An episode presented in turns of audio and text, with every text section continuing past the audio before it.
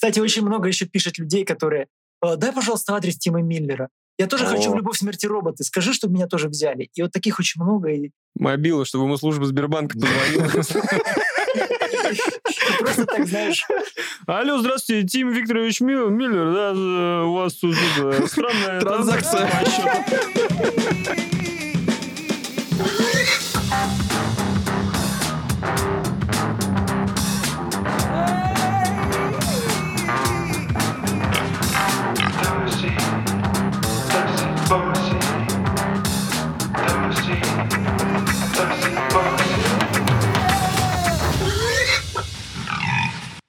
Всем привет, с вами подкаст Тоси Боси, Сереж, Паш, Слава.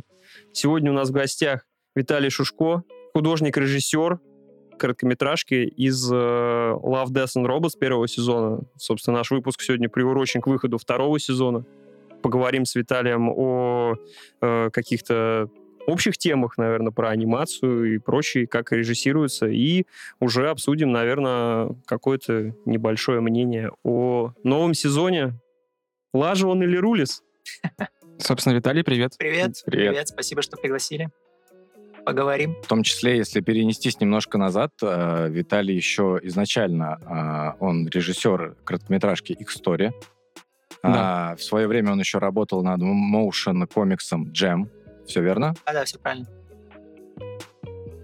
И в данный момент э, он сотрудничает с компанией Pixonic. Панорамик, она здесь в Питере, они Панорамик, точно. с ними у нас теперь такой творческий тандем, и собираемся покорять чуть более, не знаю, создавать контент, который будет полностью наш, а не только участие в каких-то проектах, хотя такое тоже вполне может быть. А, Я хотел бы, наверное, изначально здесь остановиться сейчас на твоих нынешних проектах. Мгм. О том, чем ты занимался раньше, мы поговорим немножко чуть позже. Я правильно понимаю? То есть э, сейчас у вас есть э, ряд так называемых э, секретных проектов, над которыми вы работаете именно, и вы уже дел, ты делал именно трейлер и персонажей для одной игры, которая уже вышла. Да, да, да, это, это была как раз проба пера нашего, так сказать, творческого тандема. У нас появились большие планы, и мы решили, прежде чем начинать к ним приступать, давайте сделаем что-то общее, полезное для компании Panoramic. Собственно, у них игра эта вышла, она достаточно популярная, даже сейчас входит в топ-100 мировых, это большой успех для Панорамика. И мы для нее сделали, мы для нее сделали э, ролик длиной там где-то около минуты. Очень я им горжусь.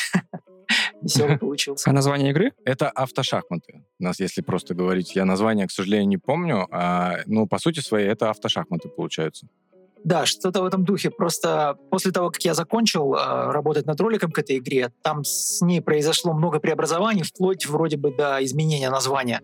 Я за этим не слежу, поэтому А. не хочу никому ничего сейчас сказать неправды. В общем, Понял, э, всё. назывался... Сорян. Да-да-да, назывался он Auto Battle Chess на время создания. Вроде бы само это название э, оказалось уже залицензированным кем-то, что-то там произошло, но для меня до сих пор это Battle Chess ролик. Его можно посмотреть на Ютубе, если набрать Виталий Шушко и там мой канал. Я не примену А порекламировать, хотя я... Касаемо трейлера к этой игре, меня просто заинтересовало. Она же, по сути своей, получается, в- сделана в фэнтезийном сеттинге. Что, насколько я понимаю, ну, по твоим работам, по крайней мере, которые в широком поле, это не совсем э, свойственно.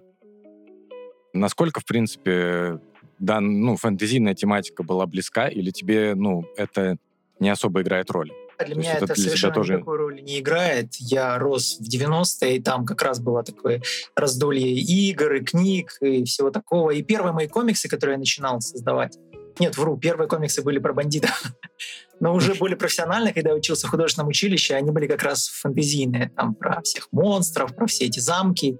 Так что я, жанр для меня не имеет значения, я все их люблю. Главное, как подойти к этому по-своему. Так. Да, для меня это не проблема. Ну, как ты опять же э, говорил в своих прошлых интервью, что когда тебе говорят о том, что в твоих работах очень много считывается с компьютерных игр, ты об этом Мгм. говоришь, о том, что ты э, много играл или играешь, например, в данный момент, ты как-то говорил, что игры в, в самих нас, в тебе в том числе. То есть э, насколько вообще вот отпечаток э, это в, в твоих работах несет? Я думаю, огромный отпечаток. Я просто, да, действительно настолько... Больше всего, наверное, вдохновляюсь именно и в, в играх часто, идеями различными, потому что они, как интерактивное такое развлечение, именно больше вдохновения дают на создание чего-то своего, потому что кино и анимацию ты уже смотришь законченный продукт, они вдохновляют тебя сделать что-то свое. А игры, они как бы из-за твоего непосредственного участия, это какой-то такой современный, думаю, суррогат, как вот раньше всегда говорили, снимай, пиши, рисуй о том, что знаешь, о своей жизни, да? То сейчас игры, они как бы часть нашей жизни неотъемлемая, и поскольку там какой-то опыт получаешь, не совсем прямо ре- реалистичный, но в то же время эмоции, они все равно настоящие. И я ими вдохновляюсь, и да, вот особенно пер- первый мой авторский фильм «X-Story», он прямо очень похож на компьютерную игру. Но я изначально вообще хотел его сделать с видом сбоку, потому что я собирался его делать в одиночку, был маленький глупый, потом подключились люди, и все стало немножко изменилось. Но вот этот отпечаток, вот это вот ощущение, что он похож на игру, и до сих пор многие там пишут в комментариях, а, хочу такую игру, когда она выйдет. Так что да, без игр я не представляю. Там очень классно реализовано тем, то, что так, когда особенно заметно, это когда план отдаляется, и видно, что типа уровень зачеркнутый, как бы он перепрыгнул на следующую стадию, то есть ты такой, а, ну вот, сейчас по карте немножко передвинули. Сразу те, кто играет в игры, такие, а, врубился, понял. Ну хорошо, что ты это затронул этот момент. Просто а, я хотел спросить, если ты, если бы а, X-Story, допустим, стала бы все-таки в какой-то момент игрой, а, какая это была бы игра? Ты как считаешь? То есть э, какой это был бы жанр? То есть это был бы какой-то, допустим, Metroidvania, это был какой-то платформер, допустим, что бы это было? Или это открытый Ну, мир был? Это, конечно, был, был платформер какой-то. Не знаю насчет Metroidvania, вполне может быть. Но сейчас все, как раз, которые создаются игры да, в подобной стилистике, с отсылкой к ретро, они как раз такие более Metroidvania. Я не могу сказать, но определенно, да, это был платформер с видом сбоку. В общем, Но ты бы хотел что больше? ну да, я бы не я бы хотел так, чтобы как так как мульт выглядит, так бы, чтобы игра выглядела. Я имею в виду те моменты в игре, которые похожи на игру, тоже в мультфильме, которые похожи Мгм. на игру. Поэтому Ну, то есть это как, по сути, как Реймон, то есть э, в плане э, такая же мульти- муль- мультяшная стилистика и очень круто атмосферно сделанная игра, именно вот э, вид сбоку, как адвенчура, как, э, как, это, как платформе. Мгм. И с Ну, дикой Hollow- сложностью. можно еще Hollow Knight какой-нибудь намутить. Ну, в общем, Да, да, да, да, вот все, все, вот этот Night. э, Ну, скорее всего, это больше всего напрашивается туда, ну, к- именно к тематике. Для меня это был уже в какой-то степени такой пройденный этап, и всегда хочется нового. У меня много идей, много новых сценариев, много всего. И я не знаю, пока еще никто не обрушился на меня, просто вот как какие-то серьезные люди, мы хотим сделать игру. Если это будет, я всячески поспособствую им, скажу, хорошо, вот вам материалы, пользуйте, давайте как-то как-то поработаем. Но самому у меня все-таки больше творческие планы на анимацию. Виталий молодец, он опережает вопросы, он отвечает на них до того, как я задаю их. Потому что вопрос был еще как раз-таки по развитию вот у тебя есть вселенная, допустим, то, тот же X-Story, у него есть Мгм. уже своя какая-то вселенная. Да.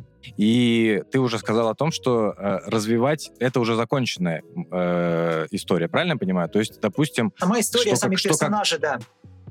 что когда-то появится, допустим, а, продолжение или какое-то ответвление к истории, Мгм. то что это маловероятно? Или все-таки возможно где-то? Нет, я думаю, возможно. Или все-таки... инте- Мгм. Да, потому что все-таки сам этот мир, он а, в какой-то степени ну, многогранен, я думаю, там у меня есть смесь такого и каких-то погибших цивилизаций, древних каких-то городов, и в то же время мира будущего, такая смесь Индианы Джонса с э, Блейд Раннером и Акирой, как, как я обычно предпочитаю считать.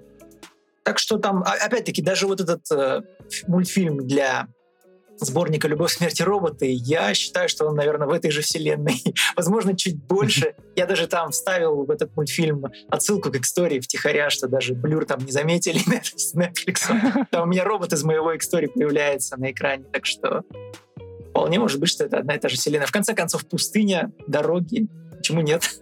Мультивселенная. Я сначала подумал, что ты имел в виду животного, которого убивает в X-истории себе на съедение этот персонаж, а потом, собственно, в, э, как его, в главном мультике это главный виновник, из-за чего все пошло не так. Ну, там, конечно, тушканчик, но они чуть-чуть, как мне показалось, похожи, вот, которого пытается объехать этот большой персонаж. Да-да-да, он пытается объехать, но Они, наверное, в чем-то похожи, потому что пустыни и тушканчики какие-то. Наверное, в этом, в этом, в этом сходство на них заканчивается. Потому что если прямо рядом их поставить.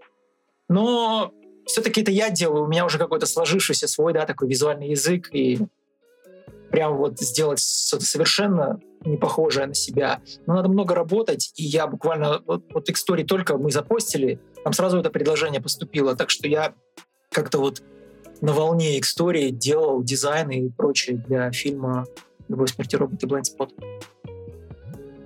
Если мы вернемся немного Мгм. назад к играм, а, я хотел спросить у тебя, какие, возможно, последние игры произвели на тебя большое впечатление? То есть к нам а, приходил в гости а, один художник, Тимур Мгм. Нургалиев, и он, например, поиграл в игру Death Stranding, и на него это произвело неизгладимое впечатление, и он решил в дальнейшем, возможно, использовать э, эту тематику в своих работах. А, Были какие-то игры последние, которые оставили у тебя такой отпечаток? прям такой самый лютый отпечаток. И Death Stranding мне, несомненно, понравился. И там многое мне, меня вдохновило, но наибольшие отпечатки на меня оставляют игры не такие прямо ААА. А может, знаете, игра есть такая Journey, она вышла в 2015 Конечно. году. Потом Ну, это- а, от них же, по-моему, Inside или Limbo. Вот, собственно, они как-то вот мне максимально близки, потому что там с такой картинкой боковую умудряются создать такую атмосферу. Плюс еще там Абзу есть такая игра про подводного такого плавающего. В общем, Ну, собственно, да, она как раз от создателей Джорни. Вот Да-да-да. очень похожа, только такой как бы антипод в плане то, что вот а пустыня сухая, тут все, собственно, собственно, наоборот, все мокрое. То есть и на меня в основном влияют игры, где максимально такой сторителлинг визуальный, а где не так много описательности или какой-то каких-то диалогов. Хотя я, конечно же, играю в большинство АА-проектов. Тот же Dead Stranding, э, тот же Red Dead Redemption и что там вышло, Final Fantasy VII, Cyberpunk, все это я стараюсь играть и любить. Но Но при этом, но при этом, как ты говорил, ты же, получается, консольщик. Прям вот э, Да, да, да, целиком. я полностью консольщик, я на PC. Круто. Наш я человек. на PC только на эмуляторе играю в свои игры с эпохи NES и Super Nintendo и Sega. О, я, я это тоже обожаю. Я сейчас, э, бывает, э, ну, я своего ребенка приучаю именно к играм, и вот сейчас мы осваиваем черепашек-ниндзя. Ждем, когда выйдет новый, класс, класс. Да, кстати, который рем- меня- ремастер будет. Я не знаю, это, это ремастер, реально ремастер, это не новая игра Это будет? ремастер, да. Это получается ремастер, по-моему, вот именно той части, которая на Супер Нинтендо выходила. Да-да-да. Ну, меня трейлер просто осчастливил. Такая потрясающая графика. Плюс они сделали каждого персонажа уникальным в плане черепашки. Они когда и бегают, и держат оружие. Если в этих старых, да, вторая, третья части, потому что первая, она infamous, так сказать, а, там вот ты видишь, что один и тот же спрайт, только у него заменены там носа и на меч или на шест. А Мгм. здесь как раз ты видишь, что они даже бегают. Там Микеланджело как-то смешно бегает, Донателло как-то по-своему. Так что я, я сначала увидел вообще скрим только. Потом думаю, боже, была бы такая игра. И тут оказывается, что это буквально в этот же день трейлер этот выходит. Я просто жду не дождусь. Слушай, а вот выходил Battletoads, ты играл? Нет, Новый который. Battletoads я не поиграл, к сожалению. Как-то как на меня не произвело. Я, я просто посмотрел... а, трей- когда бы выходили трейлеры, я еще ждал. Но потом, когда вышло, и я увидел, что на экране просто каша, и ничего не осталось от тех моих любимых а, Battletoads. А в принципе персонажи перерисованные вот э, в новом формате вот эти, ты как относишься к такому? Я нормально отношусь к такой стилистике, но считаю, она не подходит для Battletoads. Вот черепашки А, понятно. это, это идеально. А вот Battletoads, они должны быть все-таки хардкор. Черепашки попали, значит, да? Да, а попали Battletoads просто сто процентов, и они восхитительные. Я не знаю, как игра будет. Может, игра потом все испортит. Но опять-таки, возвращаясь, что там, Street of Rage 4 сейчас вышла, и она, она потрясающая. Если вы играли. Нет? Я не играл. К сожалению, Ну, вы нет. знаете, такой прошло мимо. битэмапов еще с Да, да, да, конечно, да, да, конечно. да. А еще с тех годов, но вот именно то, что вышло. Вот. Ну, все говорили, типа, лучше поиграть в него и угореть в нем, чем запускать Battletoads. Хотя кто-то и в Battletoads, в принципе, получил Ну, вот- удовольствие. В общем, да, я как все-таки как художник всегда, мне очень важно, чтобы визуальная составляющая меня привлекала. И здесь как раз был тот момент, когда я подумал, нет, что-то что как-то совсем не мое. Насколько я понимаю же, э, тебя вот именно э, вот эти ретро-игры, именно, тебя довольно привлекают они. Да, да, да, То есть конечно, очень. э, в- почему никто никогда не задумывался, почему вот мы, в принципе, ну, люди одного возраста, которые из 90-х э, произошли, не отпускает этот вайб именно вот этих игр. Вот именно 16-битных, вот именно какой-то остается романтика какая-то, Да. что тебе постоянно хочется к ним возвращаться. Несомненно, здесь есть сторона ностальгии, но для меня э, я не ностальгирую по этим играм, потому что я в них постоянно играю. Или смотрю на Ютубе там, или кто-то. То есть они у меня как бы не пропадали с с поля зрения, да. Большинство людей, которые сейчас ностальгируют, у них реально прошло там 30 лет или 25, когда они просто не видели эти игры. И тут они видят что-то, да, выходит какая-то передача на Ютубе или кто-то рассказывает, и у них прямо просыпается до слез. У меня такого не было. Я ничего не отпускал, все шедевры как с собой держал, как Кощей над ними корпел все эти годы. И я скорее больше... Я их люблю очень сильно. И опять-таки, да, мне очень нравится, во-первых, музыка восьмибитная вот это. Не зря целое такое направление появилось, да, музыки, созданной в, виде, в стиле восьмибитных игр. Я очень большой поклонник этого. Плюс э, в самых лучших играх зачастую я замечаю, что графика, несмотря на то, что она очень отличается от современной, да, где большой уклон на реализм, но там как раз вот такой художественный прием, то есть когда у тебя очень-очень мало средств да, для того, чтобы создать что-то действительно такое выдающееся. Или, ну, просто чтобы привлекательное было, нравилось. И когда очень классные художники на этим работают, они минимальными средствами умудряются создать какие-то, ну, просто потрясающие фоны. Если вспомнить там того же Бэтмена первого на, на NES, на Денди, буду ее так называть по- по-русски, а, там столько решений интересных, которые могут быть незаметны для, для нехудожника, но я это замечаю и вижу, что человек, который очень хотел сделать что-то классное, интересное, потрясающее, но у него было вот всего лишь там три цвета. Черный, светлый или какой-нибудь фиолетовый. И вот он добивается. Это в искусстве называется минимум средств, максимум выразительности. Так что я их еще изучаю с точки зрения как художник, не только как геймер, который в прошлом очень их любил. Это мне вспоминается момент э, с Blade Runner, который еще Ридли Скотт снимал, и как раз эта вселенная, вот этот вот стиль киберпанка, который он там заложил, он появился за счет именно нехватки средств, Да. потому что им нужно было показать очень город такой большой, монструозный все время, и они не знали, как это реализовать. В итоге они поставили, ну, э, вот эти муляжи э, зданий, запустили много дыма, сделали как раз это все, пустили дождь, и как раз из-за этого создалось впечатление, что они находятся где-то внизу, под вот этим вот миром э, людей, которые живут наверху, все время идет дождь. Вот, ну, то есть такое сокращение, э, ужимание в рамки, оно все-таки позволяет людям находить э, действительно классные решения. Да, потому что вот эта вот необходимость, она как раз заставляет человека изобретать. Вот просыпается инженерный такой вот инстинкт, и мы, э, по-русски это смекалка, да? Может, пора начать этот э, целый цикл э, короткометражек за 100 рублей? Зайди на Авито, там таких объявлений куча. Просто, просто Love, Death and Robots за сотку.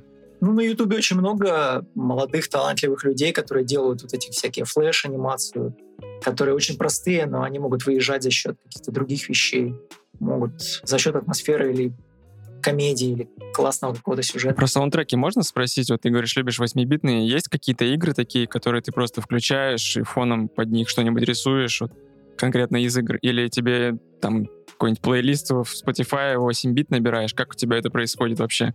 Нет, я, наверное, да, в ВК у себе в лист набираю и что-то слушаю. Я вообще обычно работаю не без звуков, не под музыку. Я их слушаю просто, когда вот мне хочется их послушать. Поэтому м- в, моей профессии именно, именно в том, что я делаю, очень мешает лишняя какая-то звуки. То есть тут делятся на какие-то фазы, да? Когда ты изобретаешь, придумываешь, допустим, работаешь над раскадровкой, там реально у тебя мозг полностью здесь. А когда у тебя раскадровка уже вот придумана, и тебе надо ее просто проработать, когда включается такой поговорочный рендер, ты уже можешь слушать что угодно, и подкасты, и музыку, и под фильмы. Я люблю, да, под игры и под фильмы работать. Я никогда не умел под фильмы работать. То есть у меня тоже шея сворачивалась всегда в сторону телевизора. Музыка подкаста, да, всегда присутствует, а под фильмы тяжеловато. Ну, хотя, может быть, это просто фильмы могут быть какие-то либо любимые, которые ты смотрел уже много Ну, раз, разумеется, да. Первый раз да, я ни ли- в коем либо что-то совсем сделаю. такое нейтральное. Не, не, нет, вот здесь как раз у меня категоричная позиция, потому что я никогда не буду работать под то, что никогда не видел. Только то, что уже буквально наизусть знаешь. Когда тебе надо в этой атмосфере просто вот находиться, работать. Это у меня привычка появилась в начале 2000-х, еще видеокассеты. Я ставил там какие-то любимые там, фильмы, атмосферные максимально. И погружался, и тогда было приятно работать. Есть какой-нибудь самый проду- продуктивный фильм? Ну, я не знаю, продуктивный нет. Какой-нибудь советский? Нет, я, ну, я имею в виду тот фильм, под который больше всего, то есть получается э, сделать. Нет, так- работа. такое, такое вряд ли. Именно продуктивности. Просто где нравится, да, вот музыка, атмосфера, диалоги и так далее. Вот фильмы там Тарантино мне нравилось. Э, Там просто у него обычно музыки много всякой разнообразной. Финчера там атмосфера такая погружает, что... А вот как- какой лучше, я бы не сказал. Просто они идут фоном, и тебе приятно во время, в это время сидеть и творить. Про игры я еще хотел спросить момент такой. Ты у себя писал в социальных сетях, ты выкладывал э, рекламу Dungeon Keeper первого Мгм, вроде бы, мгм. Да. и писал о том, что а, в свое время, когда ты увидел э, эту рекламу в стране игр, ты, в принципе, понял для себя все, чем ты хочешь дальше заниматься. То есть, э, что у тебя в будущем будет э, графический дизайн. Ну, если, крайней я, если я правильно помню свой пост, я не думаю, что прямо понял, чем буду заниматься. Он скорее помог мне осознать вообще, что такое дизайн. На, на тот момент я уже учился в училище на первом курсе на графическом дизайне. Я еще не совсем понимал. Я просто поступил на ту кафедру, где мне казалось, я смогу что-то что ближе к анимации и комикс. Потому что тогда еще в российских этих вузах ничего похож- похожего не было. И я думал, ладно, я там освою для себя какие-то графические приемы, какие-то композиционные приемы. И, конечно, когда преподавали какие-то вещи, до меня они не доходили, в чем их соль. Да? Здесь, когда я увидел, что можно вот так вот на одной странице одно сделать, переворачивая что-то другое, и это так работает просто на страницах книги. Настолько... И тогда я понял, что да, как можно вообще, что там бесконечное, грубо говоря, такое вот развитие и работа, какая-то даже интерактивная, получается, работа с- просто со страницами книги. Это было настолько в новинку, и тогда... Опять-таки, это озарение возникло от того, что я искал ответ, да? Если бы я не искал, я подумал, ну да, прикольно. А я искал, что вообще в этом дизайне есть такого, что я могу для себя в нем подчеркнуть, почему он мне как-то не особо нравится. И вот был этот как раз момент, когда я осознал, что вот так вот можно здесь самовыразиться. Так что я бы сказал, еще что журнал- определило мою жизнь, но да, поворотный момент. А кроме, кроме стра- страны игр у тебя были какие-то другие журналы? Ты, то есть э, в то время, допустим, какой-нибудь Великий Дракон, э, там что-нибудь в этом Да, роде? Как обычно, как дитя 90-х, я начал с Великого Дракона и закончил страной игр. Я просто как раз-таки хотел спросить, а, если ты уже рисовал, ты э, давно это делал, тебя ты не отправлял свои работы в какие-то такие издания, может быть, э, публиковал их? Я отправлял какие-то детские рисунки опять в ту же страну игр, и даже напечатали Мгм. там что-то такое, но это было все равно не настолько профессионально, чтобы я мог прямо работать с этим. То есть это через пару лет только уже училище, освоив какие-то приемы и какие-то техники, я начал работать профессионально.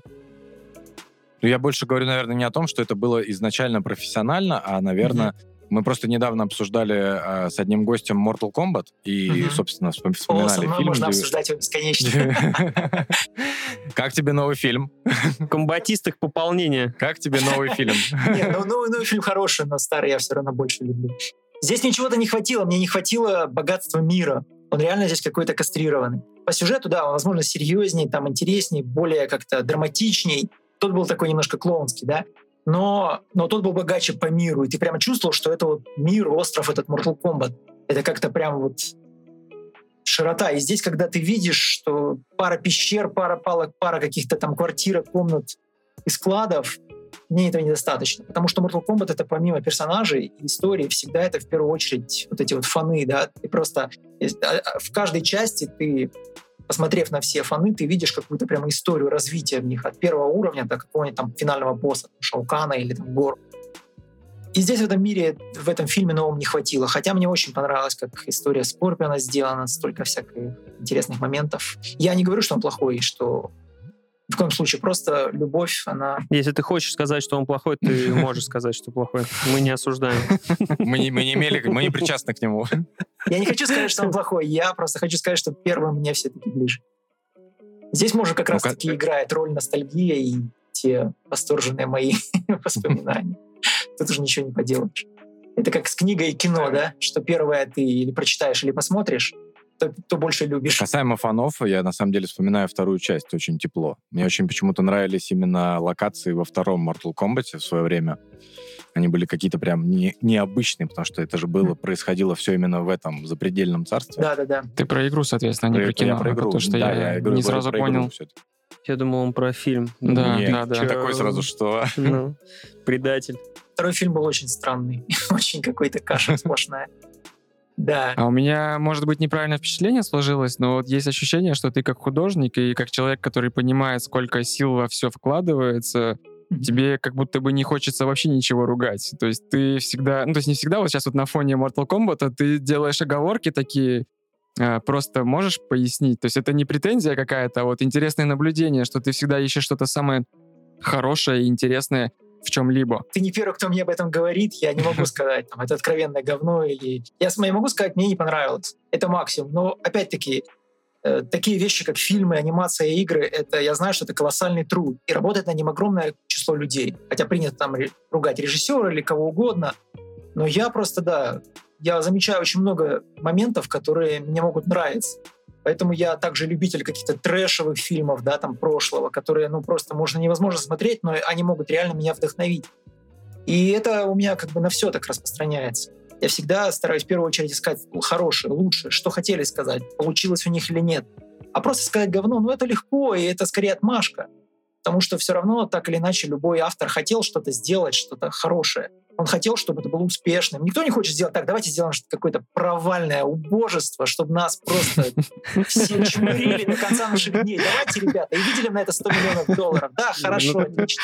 Поэтому такого не бывает. Несомненно, Но бывает же по-другому, о том, то, что ребята хотели сделать хорошо, а потом вот эти вот рамки как раз начали меньше, меньше, меньше, а потом такие, все, давайте делать классно. Смотрят в кошелек, а там реально 100 рублей. И такие, ну ладно, давай сделаем как сможем. И здесь как раз вот как раз в такие моменты решает талант, когда ты минимум средств, максимум выразительность. Хорошие режиссеры, да, типа того же Ридли Скотта или Джеймса Кэмерона, они умудряются взять и сделать что-то выдающееся, уникальное со своим маленьким бюджетом. А те, кто э, не обладают таким талантом, таким воображением и такой трудоспособностью, они, как правило, оправдываются плохой рекламой, там, плохими бюджетами, чем угодно. Ну, истории, пол- к сожалению, таких случаев больше, чем таких, как Кэмерон или Ридли Скотт. Ну, что поделать? Что поделать? Если все супер, никто не супер. Наверное, хотелось бы еще спросить, вот э, мы до этого с тобой говорили, именно затронули blind spot, Мгм.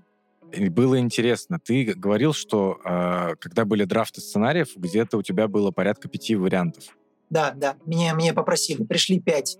Это называется логлайн, когда буквально в одном предложении ты излагаешь, про что это будет. Собственно, Blindspot, он звучал как а, группа киборгов-коллег на большой дороге нападают на грузовик злой какой-то корпорации и пытаются его ограбить. Это очень понравилось. Серьезно, одним предложением? Да, да, да, это очень понравилось. Ну, это как бы сама идея. Это то, что, то, что они хотят. Там были у меня другие, где-то какие-то роботы, там зомби, все вот такое. И они выбрали вот это. Там, и, к сожалению, для меня, потому что это было самое сложное. Э, Я не планировал делать там кучу машин. Я думал, сейчас у меня будет какая-то канализация в темноте, там я наверну кучу выстрелов, будет все эффектно, классно. А тут все эти машины, все эти роботы, я думал, боже, но опять-таки э, это была новая, новая планка, новая высота взята, но, но и командой, с которой со мной работала. Мы просто хотели спросить именно про вот эти оставшиеся четыре сценария. Ага. Они как бы у тебя, получается, все выброшено уже в черный ящик условно, или где-то какой-то сценарий оставлен, то есть э, Три, приби- три приберег ты на потом. Да-да-да, три. Я, я же говорю, конечно, был один любимчик, да, который я больше всего хотел сделать. И он у меня Его не дали, скорее всего, сделать. Ну, не скорее всего, а точно. Ну, Я не, я не знаю. В общем, я его оставил. Я, пока они там выбирали, э, какой, да, из этих четырех, я даже уже начал... Я уже, сидят я уже грубо говоря- предложениями такие. Да-да-да. Я уже, грубо что говоря, какой-то более-менее более проработанный сценарий для него сделал. А потом они выбирают вот этот. И мне пришлось уже над ним сидеть и работать. Так что ничего не поделаешь. Но история мне нравится, она осталась. И, возможно, когда-нибудь я ее воплощу в том или ином виде. Ну, мы хотели, ну... раз- Хотел узнать, да, раз- что за история? Да, раз, Я это бы было, раз, раз она будет воплощена, мы узнаем это позже тогда. Тогда мы расспрашивать уже не будем. Надеюсь. Потому что, на самом деле, я обратил внимание, что у тебя проекты новые, которые появляются, у тебя гриф секретности довольно большой. То есть ты, ну, обычно, ребята, узнаете все, как, все Сейчас мои проекты, которые мы сейчас разрабатываем, да, на них большие планы, и опять-таки неизвестно, что получится или нет, там, да, как Мгм. пойдет там то- тот или иной питчинг. Поэтому помимо того, что не стоит об этом просто говорить, чтобы свои карты Мгм. на стол выкидывать, во-вторых, не стоит еще брюжать об этом. О, у нас все будет так круто, а тут нас все отошьют, и что дальше? Так что, да, посмотрим. Я с большими надеждами сейчас живу и большими планами, но жизнь такая штука, что всякое может, может повернуться ко мне любой стороной. А ты вообще, в принципе, ну вот здесь была задача написать именно эти сценарии, а просто для себя ты какие-то исто- истории, сценарии чисто для себя ты пишешь, или ты все-таки больше рисуешь? Или Да, да, тебя, да. Я ну, еще сейчас как раз э, одновременно работаю, потому что есть всегда и бизнес, вот эта сторона, да, где ты можешь поработать с какими-то крутыми ребятами, там, э, с тем же вот тоже приглашение. Э, Сейчас с панорамиком мы работаем.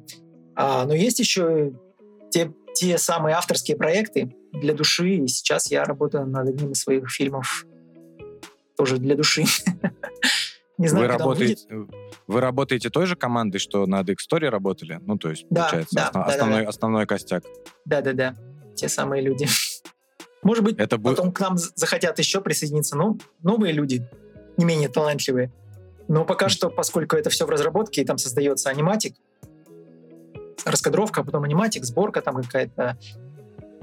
Я обычно, я привлек к истории людей, чтобы со мной работали. Я закрылся буквально там где-то на полгода в, в однеху сделал, сделал, э, сделал это а, раскадровку полностью, собрал ее, и потом приехал к, в Москву к своим знакомым, друзьям и всем показал это. И те, кто откликнулись, остались со мной, они в результате со мной потом работают и продолжают работать и работали над Blindspot и другими проектами для Blur, так что я не думаю, Если что это не секрет, на- на- если не секрет, нам ждать э, по тематику киберпанка? Или это Нет, будет что-то нет, здесь иное? скорее более что-то такое, что-то более юмористическое. И, и- и скорее фэнтезийное, да.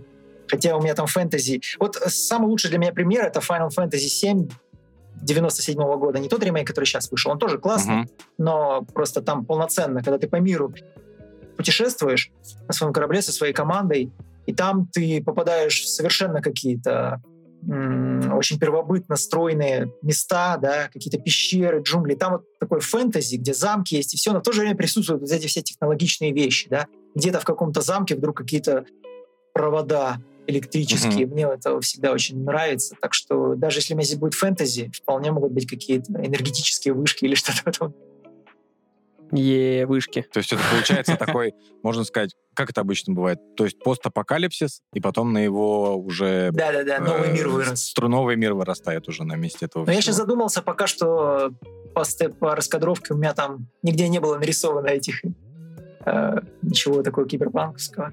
Стоит, и я не буду ничего обещать. В любом случае, это фэнтези в первую очередь. Мы уже узнали достаточно. Больше, чем мы могли. Я думаю, что Слава хотел как раз-таки касаемо раскадровок спросить про работу режиссером. Да, меня просто очень, как сказать, удивил этот путь от того, что ты э, художник, иллюстратор, и в какой-то момент ты бац и стал режиссером. То есть вот э, правильно ли я понимаю, что ты в основном учился у художников все-таки некоторому изобразительному искусству? Все, что касается драматургии, скажем так, ты этому нигде не учился, там ни в какой в ГИК условно не поступал, и все это у тебя по школе Тарантино, так называемого, просто насмотренность какая-то, и ты просто как бы понимал, то есть как что здесь э, здесь ускорить, здесь сделать какую-то передышку. Вот можешь как-то пояснить? Это вообще сложно быть э, иллюстратором и режиссером? Вот такой сумбурный вопрос, но В моем случае несложно, потому что в первую очередь э, режиссер — это сторителлер, рассказчик. Да? И опять-таки, часто в анимации, в крупных студиях режиссерами становятся сторибордисты, те, кто рассказывают истории. Я не знаю, как, как вы, но я с детства был сторителлером. Не- в, в детском саду меня учительница ставила перед всей группой, я рассказывал, пересказывал книжки, там, истории, которые недавно накануне прочитал. То есть у меня всегда была вот эта потребность да, рассказать что-то, пересказать, рассказать, воспроизвести. Посмотрел фильм, пошел к друзьям пересказывать его. Вот Когда подкаст запускаешь? Можем помочь. Со сторителлом. Так что сторителлинг, и так или иначе, я начинал с комиксов, да, вот в девян- в 90-х. Делал, и да, просто когда ты уже режиссер над кино, ты уже узнаешь технические подробности, да, что, как, как идет раскадровка, как она превращается в аниматик, как там кадры между собой склеиваются, монтаж, как музыка подставляется, озвучка. В общем, все вот это техническая вещь. Но в первую очередь ты должен быть рассказчиком, ты должен вот хотеть, и ты прямо чувствуешь это, видишь, да, последовательность. То есть это как-то... Я Ну, то есть ты с детства знал, как саспенса нагнать какой-нибудь истории, там, как, Ну, как не знаю. Опять-таки, я не что себе в вот- этом отчета, но тем не менее, ты же видишь, когда рассказываешь, что больше привлекает людей, да, а что меньше. Я помню, что э, рассказывая Чиполлино в группе, делюсь с вами своими воспоминаниями, я начинаю рассказывать и, и- и вижу, что аудитория теряет интерес. Я начинаю какой-то бред придумывать, что откуда Подмешиваем киберпанка немножко. кого-то из пушки стреляют, тут всех раз ушки на макушке. Я сразу понимаю, так, окей, значит, надо, чтобы удерживать... Ну, видишь, тогда это не отдаешь в в отчет, а сейчас понимаешь, что так или иначе это пригодилось тебе. Так что... Видимо, ответ на так же твой Майкл вопрос- Бэй тоже работал в своих ра- работах, что оп, что-то зрительский интерес теряется, сейчас взорву что-нибудь. Ну да, да, да, Майкл Бэй во мне просыпался. Так что, да, ответ на твой вопрос — это в первую очередь сторителлинг, а остальное все уже технические какие-то моменты, ты уже обучаешься. Ну, я не стану говорить, что я какой-то прям профессионал, я понимаю, что я э, режиссер-дилетант, но теперь, когда у меня есть большой опыт за плечами, плюс работа, да, когда вот работал э, в то же время с Тимом Миллером над Блайндспотом, у нас же были постоянно созвоны, и у тебя буквально такой учитель сидит и говорит, я вот там на Дэдпуле, мне рассказывает про всякие там случаи, как он решил вот это, вот это. Ты все время учишься так или иначе. И профессионал, который не обучился, и профессионал, который обучился, так сказать, говорится. Ну, вообще, насколько это волнительно разговаривать с мастодонтами и от них как-то постоянно получать обратную связь. То есть ты, ну, сейчас как чуть-чуть перескажу прошлое интервью. То есть ты условно делал комиксы анимированные, потом э, еще работал на западные студии в части там Трона и Принца Персии. То есть все равно у тебя с западными, э, как сказать, э, студиями был опыт работы, потом X-Story, и потом сразу же, вот как ты говоришь, Да-да. первым тебе написал. То есть это, как сказать, башню не срывает вообще, и ни, никакой корону не нарисованную себе н- из Нет, этого не меня появляется. быть не может, я не такой человек. Но, конечно, было очень страшно, волнительно. Вот ты сидишь вот сейчас перед своим столом, и тут у тебя выскакивает Тим Миллер хочет добавить вас, друзья, в скайпе. И ты такой, я даже скрипел этого момента. Я тоже «Ну, я не отвечу на Тима Миллера. Алло, да. И в этот же день перезвони. был созвон с ними, я сидел там такой, он говорит, не волнуйся, не волнуйся, успокойся, представь это, представь, что я там твоя жена какая-то. Ну, не, настолько, говорит, откровенно, но расслабься, в общем. То есть он тоже такой веселый парень, но все равно было Ну, судя по тому, что он Дэдпул это снял, он не мог быть серьезным каким-то и тяжеловесным, не знаю. В общем-то, в октябре 19 года, нет, 18 года, он пригласил меня на съемки, на съемочную площадку «Терминатора», и там я увидел совершенно другого человека, потому что уровень ответственности и вообще такого просто невероятного какого-то стресса на нем отразился очень сильно. И он был гораздо тяжелее. Он отходил такой, насколько все-таки приятнее делать анимацию, Виталий, я тебе скажу. Ну, там дают развернуться, а когда у тебя под боком Кэмерон ходит, как продюсер, мне кажется, там, конечно, Ну тяжеловато. Тем более, вроде говорили, что они немножко, ну, типа, видение у них расходилось. И уже Да, Тим Миллер волнуется. и Джеймс Кэмерон хочет добавить вас в скайпе. Он такой. Скрин. Пунь. Слушай, а я чуть-чуть, э, чуть-чуть в сторону, ты, ты говоришь там про анимацию, и вспомнился момент, что ты в одном из интервью, ты упоминал, что Маугли — это вершина отечественной анимации вообще. И была такая фраза, что художники поймут. А ты можешь вот таким дурачкам, как мы, объяснить? Потому что мы, например, не понимаем. То есть почему это величие и вообще какая-то вершина анимации? Ну, в первую, в, в первую очередь он, конечно, визуален. Визуально. Он просто неповторим. Я обычно привожу в пример э, Врубеля. Знаете, да, в русском искусстве он считается вершиной русского модерна. И в целом, ну, Врубеля ни с кем, ни с чем не спутаешь. Если вы знакомы хорошо с, с его работами, опять-таки, я как художник могу только ссылаться. Ну, Возможно, мы его видели, но мы не знали, что это Ру- Врубель, прости, Да, Типа пожалуйста. видели, но не так, чтобы хорошо Я, такие разговоры веду обычно. Я, наверное, поэтому и поправился в том интервью, что, а, подождите, наверное, меня не все поймут. Да. Собственно, да. Три врубеля сидят вообще, Наоборот. уникален по многим характеристикам. В первую очередь, конечно, визуальный язык. А, Я проследил просто еще за, за творческим путем режиссера Романа Давыдова. Видел, как он развивался, и что вот это его окончательный стиль, вот эта его стилизация такая невероятная, она как раз вот э, Ма- Маугли — это его шедевр, да, это его самая такая окончательная, полновесная, масштабная работа. Плюс, помимо того, что он так уникально выглядит, опять-таки, огромное количество идей, просто невероятных идей, когда вплоть А в того- чем вот конкретно его уникальность? Ты можешь вот просто чуть-чуть поточнее сказать? Потому что, ну, вот я там его, ну, все его смотрели, да, такие, ну, мультик и мультик, да, там, я не знаю, может, какая-то техническая особенность для этого времени была невероятная, я не знаю, То там, есть не было таких угловатых персонажей Повышенный или... FPS, я не знаю, краски какие-то там. я- Ну, я просто не знаю, чем, какие критерии уникальности мультика. То есть иногда смотришь и думаешь такой, мне, мне некомфортно глазу. Мгм. Там какой-то вот берешь, э, ну, я не знаю, там, если взять э, тот же Spider-Man, Into the the Spider-Verse. Spider-Verse, да, вот это все. Смотришь, кто-то заметит, что частота кадров у Паука, типа, чуть-чуть э, другая, а кто-то, ну, нормально, ему комфортно. В общем, в первую очередь, да, его уникальный изобразительный язык. Просто нет аналогов. Так или иначе, все мультфильмы до этого, поч- почему это, можно сказать, такой вершиной уникальной? как- То есть он свой стиль изобрел какой-то, да? В общем, да, да, да. Обычно это и остается в истории, когда что-то неповторимое, да, потому что это самое сложное создать что-то неповторимое, которое, во-первых, должно отвечать, да, каким-то таким эстетическим а, сторонам реальности или вообще искусства на данный момент. Оно отвечает, то есть мы видим, что это красиво, что это красиво поставлено, что там красивые композиции, постановка кадра, сам дизайн персонажей. И в то же время оно создает что-то такое, что ты до сих пор не видел. И это 70-е годы, конец 60-х. То есть вся анимация тогда была совершенно как, э, советская. Взять там «Золотая антилопа» или какой-нибудь «Старик» и «Золотая Кстати, рыбка». да, вот. Они были все а, сделаны в технике ротоскоп. А, когда ротоскоп, обрисовывают, ротоскоп, да-да-да. Ротоскоп. вот, Это вот. когда ты просто уже снимаешь на камеру персонажей и, ну, актеров.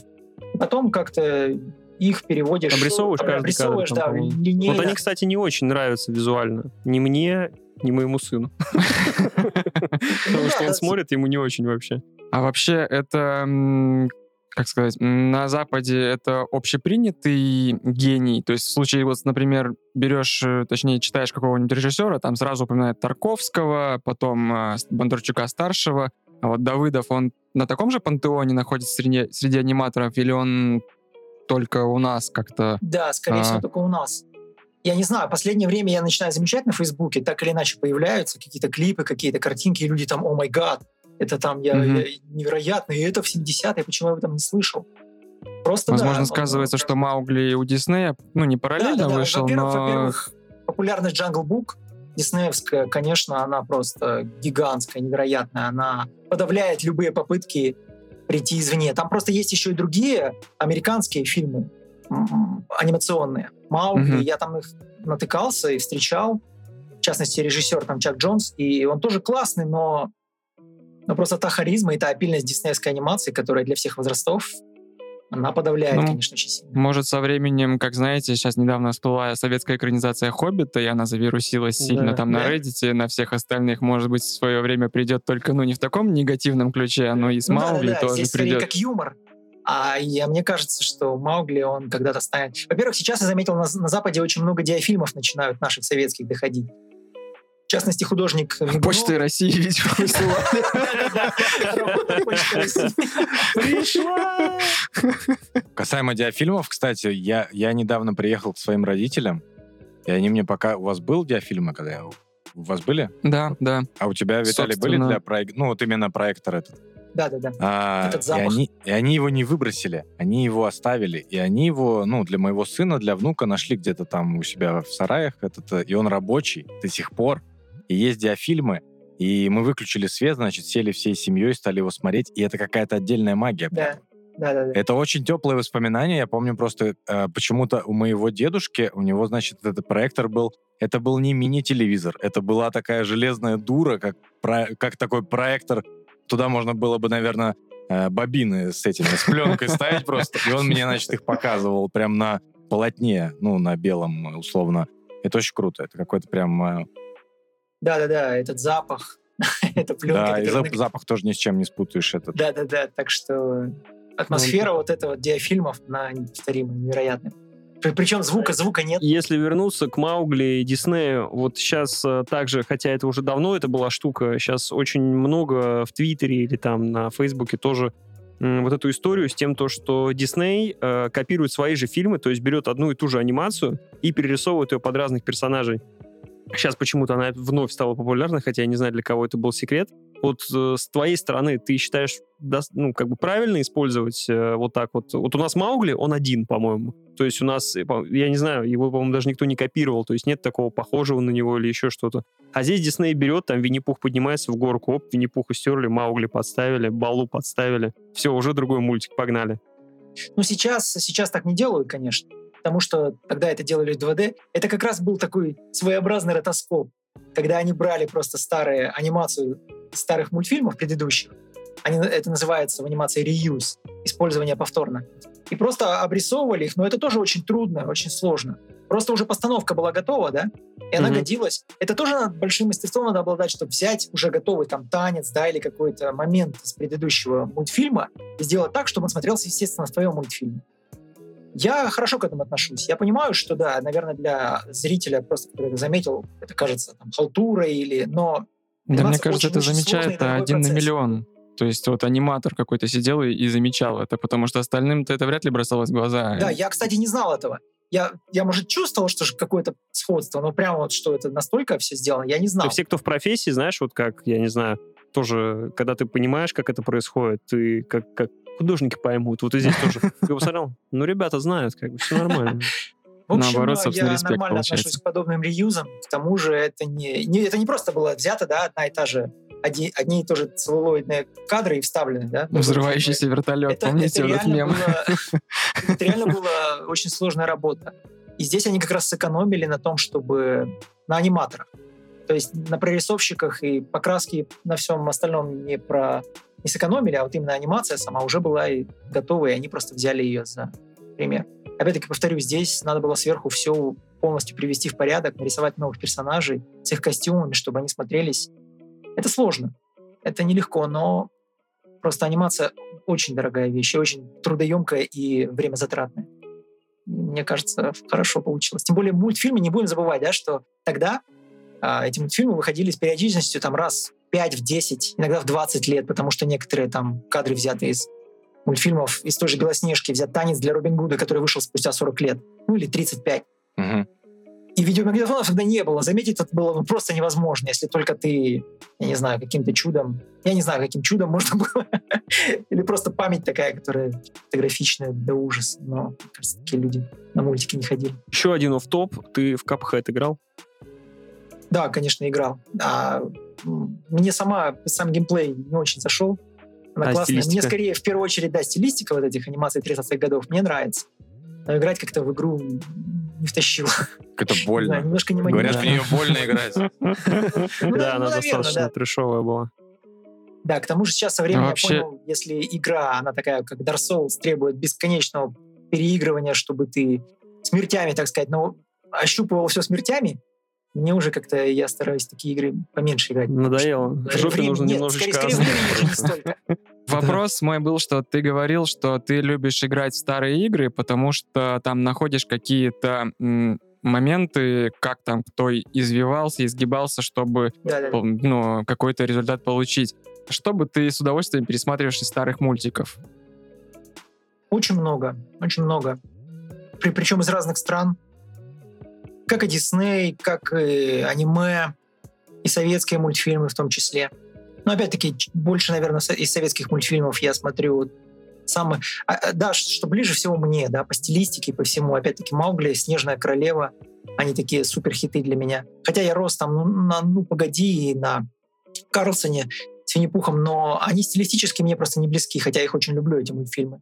И я чаще пересматриваю те, которые мне как-то более близки по духу, и там я замечаю какие-то моменты, да, которые где я могу чему-то научиться, потому что Раньше я смотрел просто как зритель, теперь я смотрю уже как профессионал и понимаю, понимаю, как это сделано. Вдруг неожиданно. И понимаю, что это сделано очень просто, а смотрится очень выразительно и, и а смотрится сложно. Поэтому очень важно мне вот этот вот аспект, где я учусь, вдохновляюсь, набираюсь идей и сил и всего остального прочего.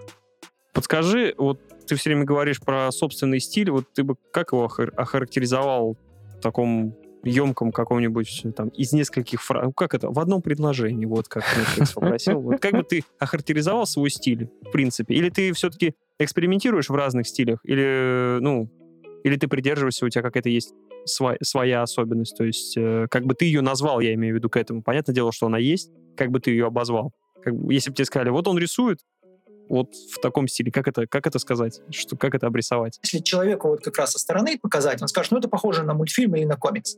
То есть я, в принципе, точно так же могу это охарактеризовать. Я знаю, что я так или иначе изучаю огромное количество разных стилей, смотрю там разных художников, и меня вдохновляют совершенно абсолютно в разных жанрах. Ну, для опыта, понятно. Да-да-да, для опыта. Но то, что в результате я создаю, да, оно ближе, к, наверное, к комиксу, такой иллю- иллюстративно, комикс на анимационный стиль, но Касаемо стилей, я еще хотел спросить. э, Вот смотри, есть же у нас, получается, э, два э, титана. То есть у нас есть американская анимация, и у нас есть японская школа анимации, если так грубо сказать. А есть ли у нас э, в нынешний момент и ей, ну, была советская какая-то определенная школа анимации, а у российской анимации у нас есть какое-то определенное лицо, или это все-таки совокупность э, уже да, собранная? это совокупность. Все так или иначе современные российские э, студии, они все очень смотрят на Запад. Там больше, больше именно американская такая диснеевская школа анимации присутствует. Я больше сам лично склоняюсь к аниме, хотя, несомненно, а, в плане анимации, в плане главных принципов анимационных, они были изобрет- изобретены американцами как раз-таки на студии Дисней в 30-е годы. И они, в- чтобы показать саму вот игру да, персонажа. Там игровое кино, да. Япония, она, Япония больше склоняется к такому, не знаю, атмосферно, сторителлингу такому. Ну, персонажи, скажем так, не, не отыгрывают да, своим телом, своей мимикой все, что происходит на экране. А в западной анимации наоборот. Поэтому называется игровое кино. А японская анимация, поэтому она так и называется аниме больше. Для простоты. А в России Слушай, больше смотрят на, на Запад. м, По крайней мере, я так считаю. Возможно, это изменится. И все равно, когда разговариваешь с аниматорами, очень многие любят больше аниме, чем диснеевское. Но мы все выросли на диснеевской анимации. Сто процентов. Я, я думал, что ничего лучше быть не может, и никогда мое мнение не изменится, но оно изменилось. Я сейчас больше люблю аниме. А может быть, есть какие-то еще э, отдельные школы, которые, то есть, ну вот мы смотрим просто, мы знаем аниме, мы знаем, допустим, тот же Дисней, а если, допустим, из каких-то из Европы, может быть, э, есть какие-то определенные... Или там тоже у тебя есть два пути? Есть Три, огромное три, количество три пути различных получается. стилей. Да, здесь надо просто уточнить. Есть огромное количество стилей. В анимации постоянно экспериментируют. Постоянно. Можно как угодно ее сделать. Она безгранична в своих возможностях. Но просто самые известные и самые такие мастодонты, на которых, грубо говоря, все держится, это диснеевская и японская школа на данный момент. Очень большое движение с французской стороны происходит. Там у них своя школа знаменитая, Гобелинс. Они анимацию делают. Но они тоже так или иначе больше походят на Дисней. То есть они скорее даже больше смесь теперь вот а, японской анимации и диснеевской. И я думаю, в мире как раз все точно так же происходит. Смесь японской и диснеевской происходит, какой-то вот такой фьюжн. Я сам тоже считаю, что замес. все, что я делаю, оно как раз является смесью японской и американской. Ну и плюс советской, на которой я вырос. Я хотел бы спросить про вот продолжение там школы анимации и все остальное. Есть ли, точнее, наверное, есть и какие? есть ли художники российские, за которыми ты следишь и за которых ты как-то болеешь? И в продолжение этого вопроса э, слышал ли ты про наверняка слышал, что за дурацкий вопрос, про киберслав. Сам себя перевел. Киберслав, да, да, конечно. Это очень Как классно. тебе этот классная э, вообще сам по себе ролик? Киберслав классная вещь. Просто такой фонтан эмоций, когда ты смотришь. У них уже два вышло, да, один про поезд, другой про почту. Или там про ферму. И я думаю, это здорово. Они собираются вроде бы делать э, анимационный Они, сериал. они подписались с кинопоиском, насколько я знаю. Собственно, в связи, в связи с чем я задаю этот вопрос, что как ты думаешь, насколько реально, что у нас в России смогут сделать какой-то а, аналог Love, Death and Robots, вот стриминги, потому что, ну, анимация сейчас у нее какой путь?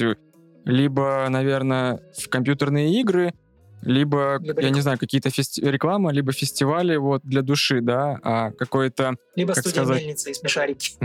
а, ну да, но это трудно назвать, наверное, для души туда идти работать. То есть ты в первую очередь... э, Ты смотрел «Смешариков»? Там, там такая философия. Я имею в виду, что если у тебя есть какой-то свой стиль, вот ты же вряд ли пойдешь на смешарики и на мельницу как бы не от нужды, Рано или поздно а по желанию. Да, да, да, да. Нет, не, не от нужды, да, действительно. Потому что у меня огромное количество своих идей. Действительно не хочется. Собственно, вопрос такой вот. Есть ли у нас такое количество художников, такое количество талантов, чтобы мы могли собрать э, выпуск на 20 короткометражек на кинопоиске там через пару лет? Свой И- Love, Death and Robots. Да, и может быть ты бы мог быть... Российский ответ. И ты, может быть, ты мог бы быть их куратором, собственно, такой заход. Знаешь, хотел ли бы ты? Опять-таки, тут, тут, наверное, как и с мельницей. Я бы пошел туда только если бы не было других вариантов. А поскольку у меня сейчас есть какие-то варианты и что-то движется в направлении воплощения мечт, то я бы не пошел. Но я не знаю, мне кажется, вполне могут найти. Опять-таки, это не значит, что все абсолютно будет делаться руками русских. Опять можно классные идеи просто придумать, да, и фриланс со всего мира брать. И мог- может получиться все. Я ни в коем случае не думаю, что не, это будет полный провал, ребят. Самое главное делать, что-то делать. Если ты ничего не делаешь, ничего не будет. Какой это будет успех или не успех, сложно предсказать. Но я бы хотел, конечно, чтобы это было какой-то успешный. Собственно, у нас есть как бы просьба-предложение к тебе обсудить Love, Death and Robots второй сезон. Ты его смотрел? Да, мне очень понравился в целом сезон. Я знаю, что многие люди недовольны его кратостью, и это, видимо, решение Netflix было, потому что они решили разделить э, имеющийся контент, там сколько, 18 серий на две части, сейчас выпустили 8, наверное. Третий сезон просто выходит уже в 22-м. Следовательно, не два года ждут люди, а один. М, Я не знал, и кстати. мне кажется, этого. только поэтому они разделили его. И Просто всех, кого я знаю, все в основном жалуются на то, что мало, а не на то, что очень плохо. Я... То кому-то что-то могло не зайти, непонятно было, но в целом, чтобы кто-то сказал, ну это просто плохо, такого вряд ли, потому что, мне кажется, все очень-очень классно. Ну, Просто все ждали какого-то, наверное, откровения, как от первой части, когда, ну, давайте будем честными, Love, Death and Robots никто не ждал первую часть. Все-таки Но она вышла Ну, Она и просто внезапно вышла, выстрелила. все да. посмотрели и такие, как я люблю короткометражки, как я люблю анимацию, а вы видели эту графику? О, все стали просто с ума сходить поэтому. И все, конечно же, опять захайпили и начали ждать второй сезон.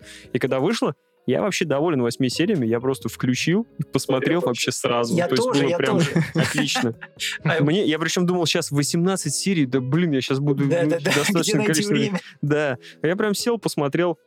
Мне, в принципе, понравилось, но оно, конечно же, не вызвало такого вот, э, как бы обратного эффекта от меня. Я уже знал, что это будет точно крутейшая графика, это будет какая-то невероятная анимация. То есть я уже был готов к этому, это не было так неожиданно. За два года все стали такими искушенными. Да, да, да, уже все and знают. Как обычно, объелись и У сидим. меня скорее некоторое разочарование было от того, что они пошли по пути э, половина, получается, короткометражек связана с реалистичной 3D-графикой.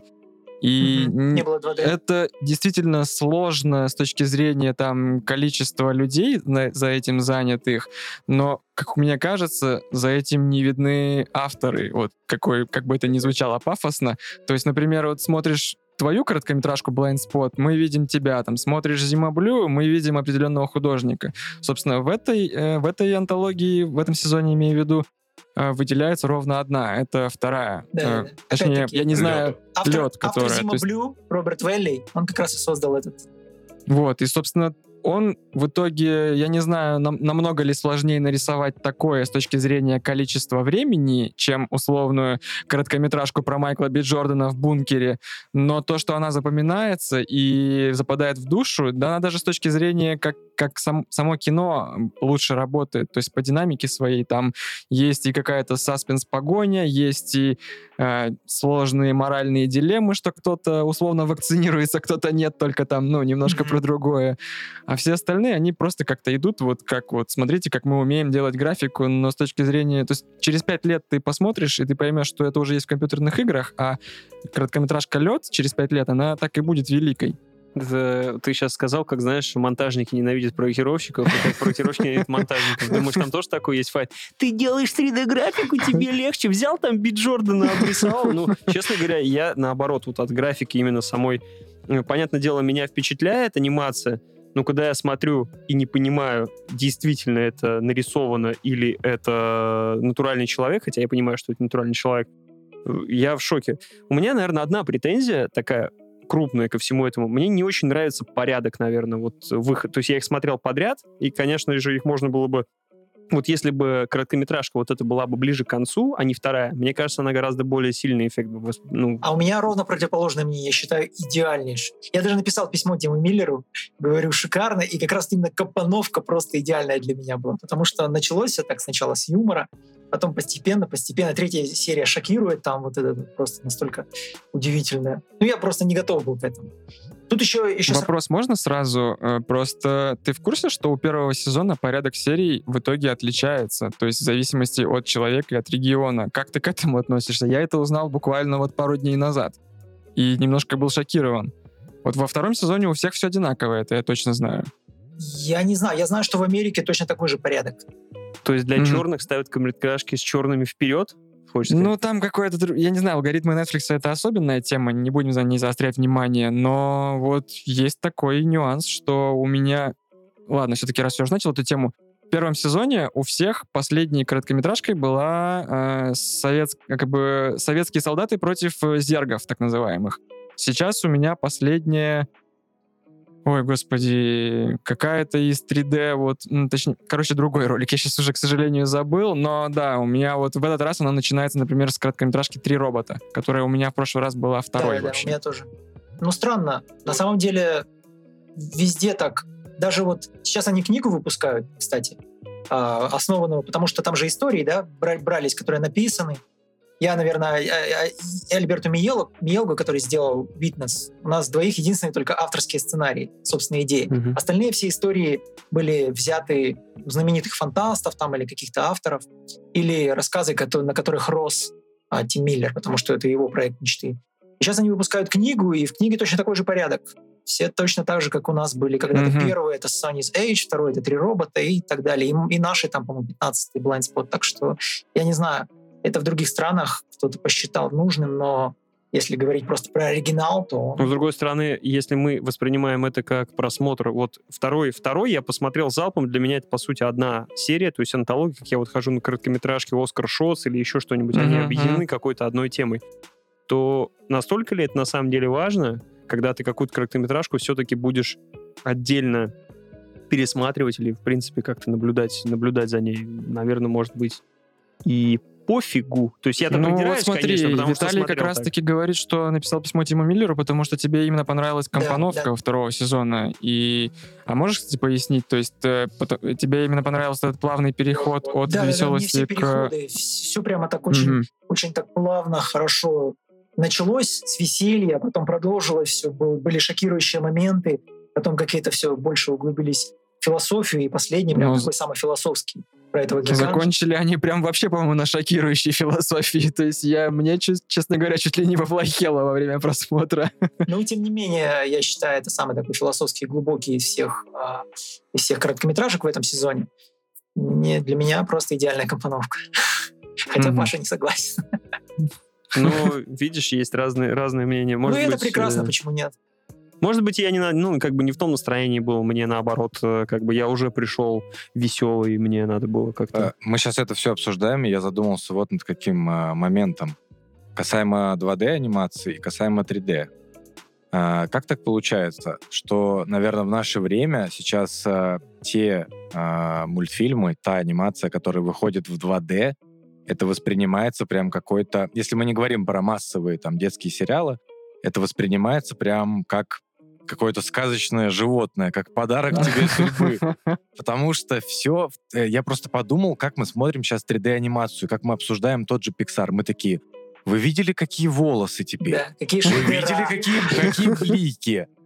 А когда ты смотришь 2D-анимацию, ты потом такой, это было очень, очень глубоко, прямо в самое сердечко меня это тронуло. Как это работает? Вот, вот Здесь скорее э, аналогия вспоминается, что когда появились автомобили, они сделали лошадь благородным животным. До этого лошадь была просто лошадью. То же самое здесь. Теперь 2D-анимация стала благородным животным.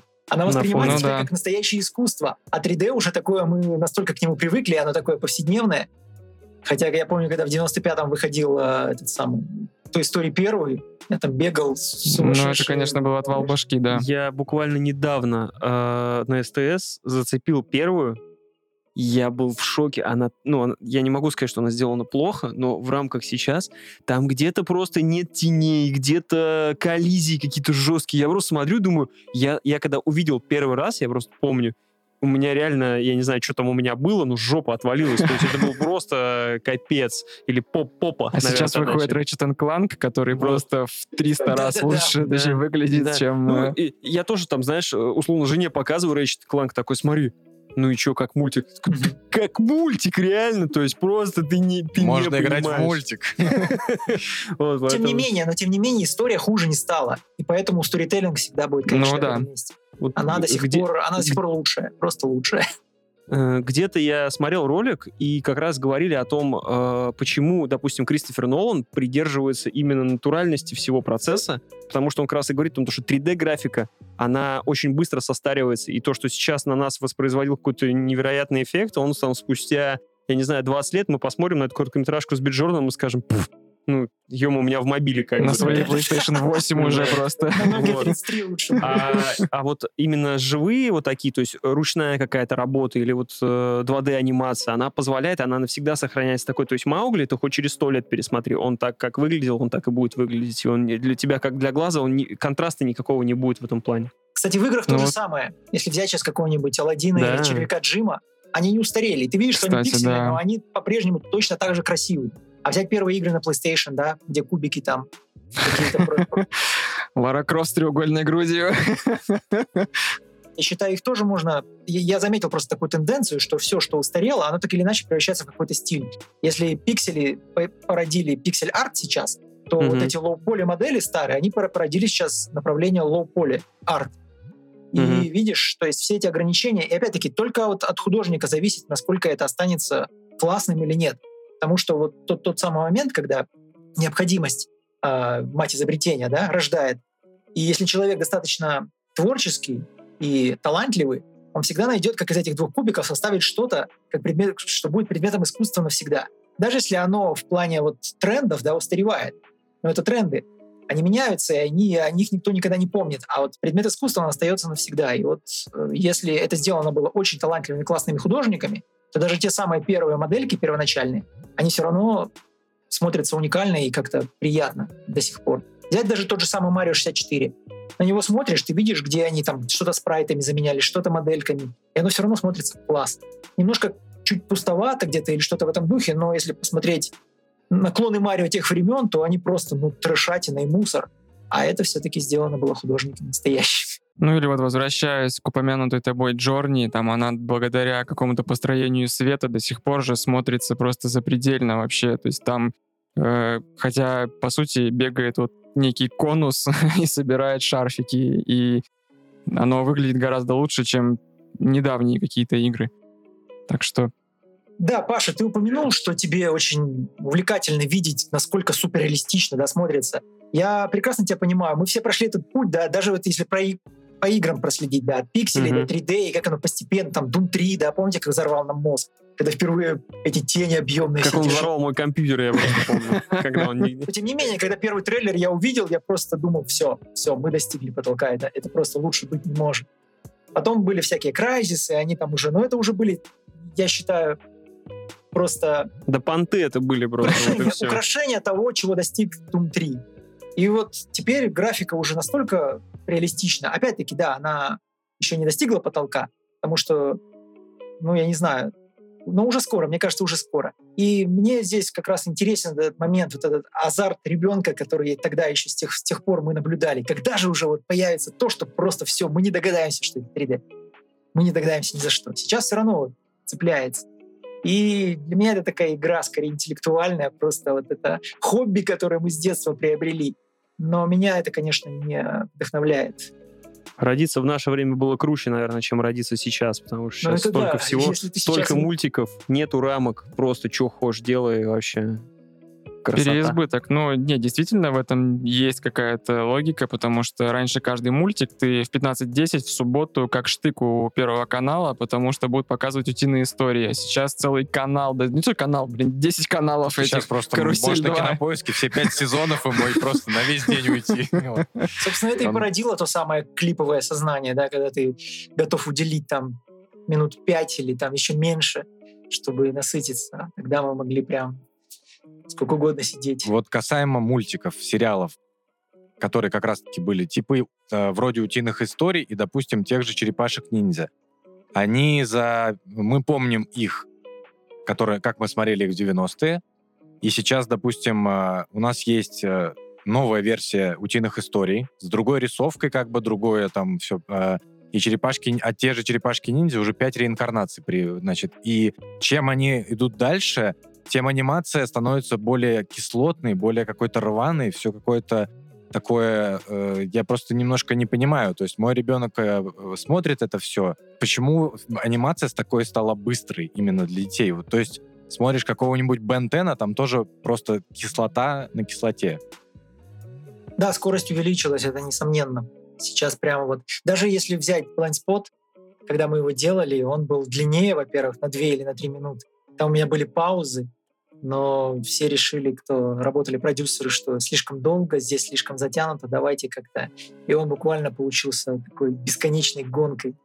Ну, blind spot кат будет, э, нет? Ну, Шушко-кат, в смысле. Шушко, шушко кат на 4 часа.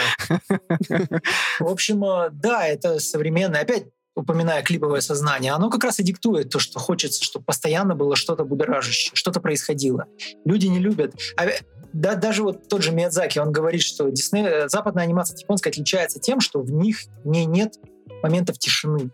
Когда японцы стараются так или иначе ее вставить, чтобы человек мог отдохнуть.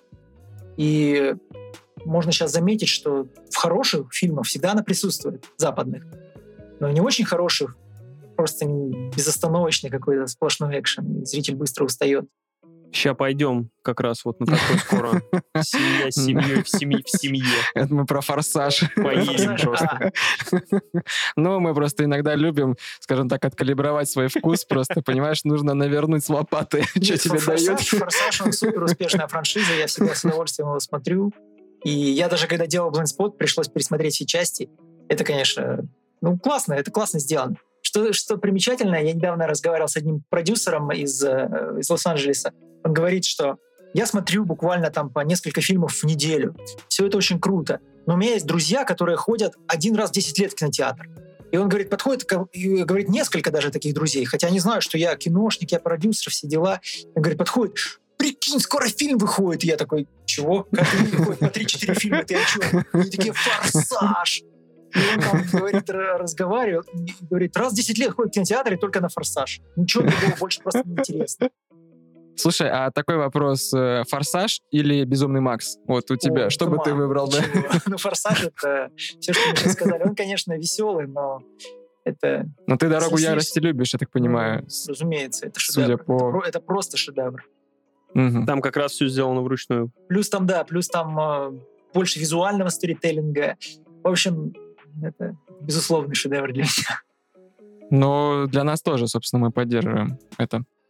Я не хотел его делать. То есть я, возвращаясь к Блинспоту, мне, помню, написал продюсер, о, вот эта идея самая лучшая, потому что она немножко напоминает мне мою любимую «Дорогу ярости». Я такой, черт, сейчас такие сразу ставки возрастают, представляете, от тебя хотят какую-то короткометражную «Дорогу ярости». Ну, вообще, Э, да. Они, по-моему, и тот Миллер, и тот Миллер, по-моему, делали. Забро просто, сделай мне. Да, да, да. Миллеры любят «Дорогу ярости». Да. Мы Миллеры. Что в конечном итоге получается у нас по второму сезону? Надо оценку поставить. Нет, оценку э, не нужно ставить. Я правильно же понимаю, что все-таки правильный самый вариант был посмотреть. Не ждать чего-то прям такого, что тебе будет откровение. Ты садишься и просто кайфуешь полтора часа. Для меня был шок, что люди ждут антологию короткометражек. Что ты можешь ждать от антологии короткометражек? Понятное дело, ты форсажа можешь ждать на три взрыва больше, машины, там, я не знаю, лысины блестее, есть такое слово или нет? Чего можно ждать? Все ждут того же эффекта, о котором ты говорил, того же эффекта, о котором ты упоминал, что ты ничего не ждал, и вдруг вау! И ты Да. хочешь опять этого же, нового чего-то, необычных новых историй, которые будут также тебя будоражить, также заставлять размышлять или веселить также, или просто, просто наслаждение получать. Так что вот этого хотелось. Новое, это как раз то самое новое, которое ты не, не знаешь, что будет, но хочешь этого эффекта, потряс- потрясения этого, восторга этого. Надо было как с Half-Life 3, просто никогда его не делать. То есть, не, круто, что он выходит, назвать как-нибудь по-другому антологию и выпустить, а чтобы все такие... «Ну, Ты слышал, там, кто-то сказал Love, Death and Robots, сразу... И все, начинается, все, прошло 15 лет, ничего, потом выпустили какой-нибудь пшик, там, собрали бы реюнион, как с друзьями, посидели, поговорили вот так вот, как сейчас мы о том, слушай, как мы делали, как мы его делали, и все, всем было бы классно. А так, конечно, ну так получается, не нужно было ничего ждать, но и разочарованными, наверное, народ не будет, если вы все-таки решите это посмотреть. Там каждый найдет себе короткометражку по духу. Смешные есть, кайфовые. Есть запредельный графон. И 2D-шная есть от создателя Зима Блю. Да, я могу проспойлерить, что там есть? Ты про Санта-Клауса? А? Ты хотел про Я последнюю думаю, это, короткометражку? этот подкаст для тех, кто не смотрел, или для тех, кто Нет, смотрел? ну, Я не, думаю, наши- что для тех, кто смотрел. Наши слушатели, я думаю, что уже все, многие посмотрели. Ты хочешь про последнюю короткометражку?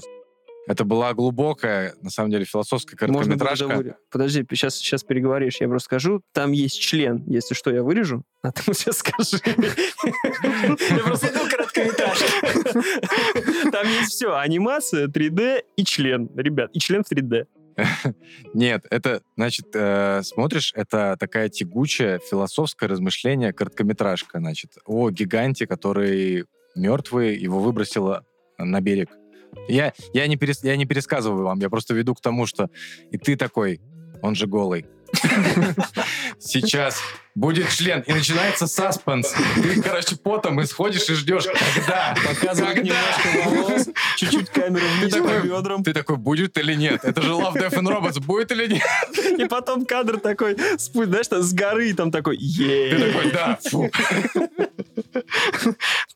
Делаешь галочку со- в своем блокноте и спокойно Всегда продолжаешь интересно, я просмотр. уверен, я уверен на, ну, на анимации, на не то чтобы, он же никак не анимирован, в принципе, он в принципе там просто находится, то есть, но тем не менее, для того, чтобы его отрисовать, было не- нехилые силы угроблены, прикинь, целый отдел, там, я не знаю, 3-4 художника занимаются этим. Сколько референсов нужно было пересмотреть, я не знаю. Или только друг у друга, но я не знаю. Мне просто интересно, как это делается. Остановись, остановись. Все, после члена Тоси-Боси Я думаю, пошел это нормально. Все. Вполне заслуживает обсуждения темы. Я даже слышал, что когда Ведьмака второго делали, там начинается с того, что постельная сцена, да, у этого Геральта с какой-то женщиной, и а, он встает с кровати, и он должен был предстать перед зрителем абсолютно обнаженным, со всем своим хозяйством. И начались споры. Какой должен быть длины, какой толщины, насколько там он Геральту подходит или не подходит. И после того, как эти споры просто заполнили на протяжении нескольких дней чаты студии, они решили, слушайте, давайте просто не будем показывать.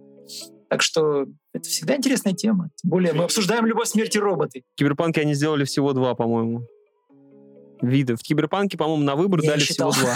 Мы еще подготовили для тебя, значит, короткий блиц по, э, по второму сезону непосредственно. А, значит, смотри, вопросы. А, восстание машин или восстание собак? Сложный, очень сложный выбор. Ну, поскольку восстание машина, оно самое уже заезженное, давай все-таки собак. А, что бы ты выбрал, быть смертным без детей или жить вечно и работать в Нет, детском я саду? думаю, быть смертным — это большой дар для человечества, так что я выбрал бы быть смертным. Это можно расценить как питчинг идей, понимаешь? Да-да-да, кстати. Сейчас, сейчас человек короткометражку сделает, наверное. Да, потом не смейте на меня в суд подавать. Может быть, Не-не-не, мы наоборот. Мы только за. А, что бы ты выбрал, регенерацию или пожизненное обеспечение киберпротезами? Генерацию, конечно, нет. Тут, мне кажется, очень странно. Нет, возможно, я знаю людей, которые любят протезы и всю их эстетику, но я лично очень странно это нахожу. Я, конечно, регенерат. А Эдгар Аллан, Аллан По или Эдгар Аллан Лавкрафт? По. Это я его обожаю, я, я его обожаю. Вопрос для Паши. Член гигант или гигантский член? Блин. Сложно, да? А, а можно два, два сразу, да? А можно, да? Можно всех посмотреть. Что за дела? Ты что, киберпанк делал, что ли? Я не понимаю. Я, ну, наверное, э, член гиганта. Чтобы его выставить и, и за деньги показывать. Конечно. Виталий, бункер под землей или станция на орбите? Мне и то, и то нравится. Наверное, наверное, под землей. Все-таки, если на орбите, то уже оттуда не выбраться. Я все-таки, я все-таки, как бы всегда, на будущее смотрю. Из-под земли можно выбраться, а с космоса уже вряд ли. Там никто не услышит твоего крика, как звучит известно. Значит, сюрприз от ксеноморфа или ксеноморф с сюрпризом? Ну, сюрприз от ксеноморфа мы знаем, какой, с сюрпризом. Наверное, второе, да. Второе.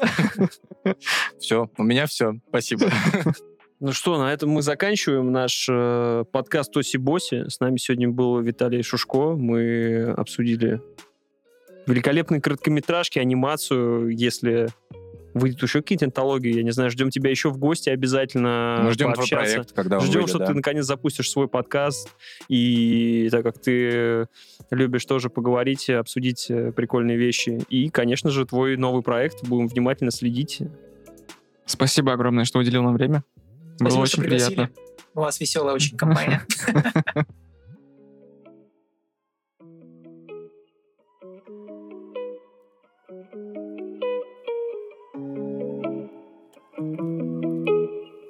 А я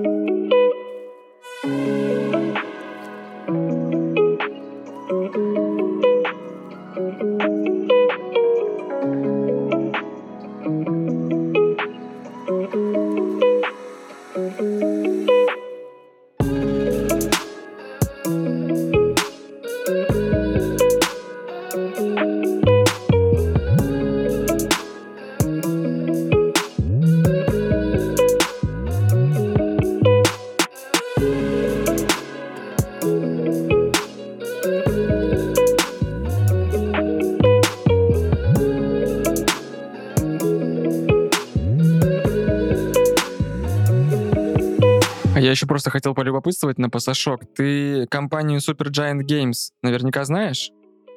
Игры Бастион, игры... Вот, просто почему-то, когда... Хейтс, по-моему, они Хейтс последняя, Хейдис, а я да. очень люблю Транзистор.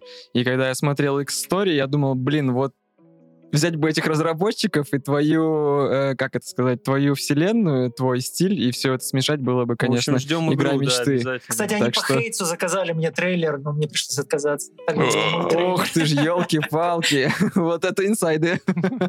Блин, Что ну вообще было бы круто. приходится приоритеты как бы выбирать.